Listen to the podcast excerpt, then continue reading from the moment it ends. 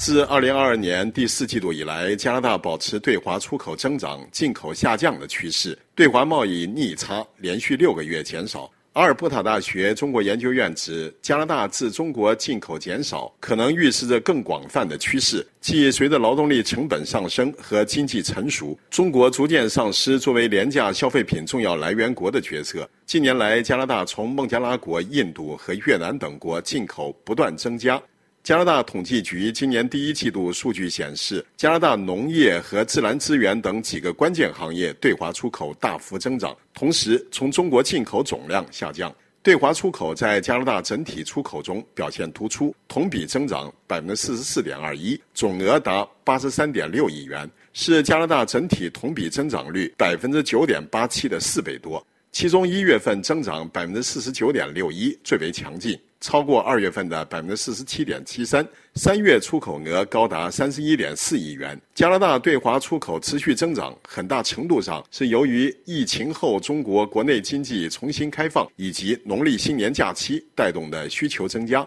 今年第一季度，加拿大对华出口最多的是油菜籽。总额达十二点七亿元，同比增长百分之三百三十一点六一。加拿大油菜籽也是中国疫情后重新开放的主要赢家。自去年第四季度以来，加拿大油菜籽出口一直增长迅猛。煤炭出口总额八点七九亿元居第二，比去年同期减少百分之十三点八五。化学木浆出口六点三一亿元居第三。同比增长百分之二十六点四九，铁矿出口同比增长百分之六十五点一二，达五点五九亿元；铜出口同比增长百分之二十七点一六，达三点七亿元，跻身前五名。今年第一季度来自中国的进口萎缩，总额仅为两百一十三点九亿元，同比减少百分之四点零六。而加拿大整体进口同比增长百分之九点七，从中国进口明显是例外。原因之一是加拿大经济下滑，消费者信心下降，减少了对中国非必需品的需求。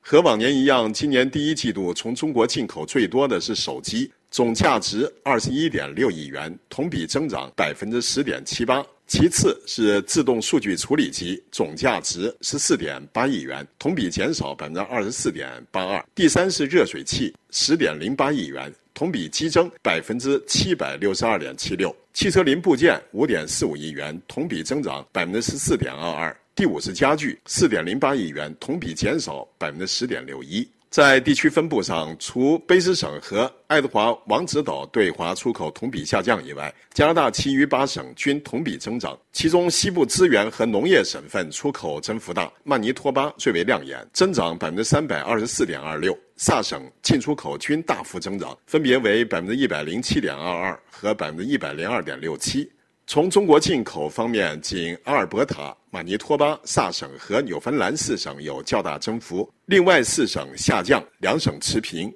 中部人口稠密省份原本是从中国进口最多，但今年数据显示，人口第一大省安大略进口同比下降了百分之八点九三，直接导致全国进口萎缩。阿尔伯塔大学中国研究院助理研究员卡雷尔·布兰登巴格六月底撰文认为，由于加拿大经济仍然脆弱，今年第一季度充满悲观情绪，消费者信心和支出下降，令大家勒紧裤带，减少购买。此外，随着疫情结束，越来越多加拿大人不再居家工作，对中国电子产品及配件需求下降。同时，中国作为廉价消费品重要来源国的角色不断受到孟加拉国、印度和越南等国的挑战，甚至连墨西哥的劳动力也比中国便宜。加上它身处北美自由贸易区，也导致中国企业把生产转移到墨西哥。卡雷尔·布兰登巴格的分析没有考虑家中持续走低的政治关系。以及同期的加拿大民调，加拿大纳洛斯民调公司今年五月的调查显示，四分之三的加拿大人对中国持负面看法。去年十二月的调查显示，六成的加拿大人希望减少对华贸易。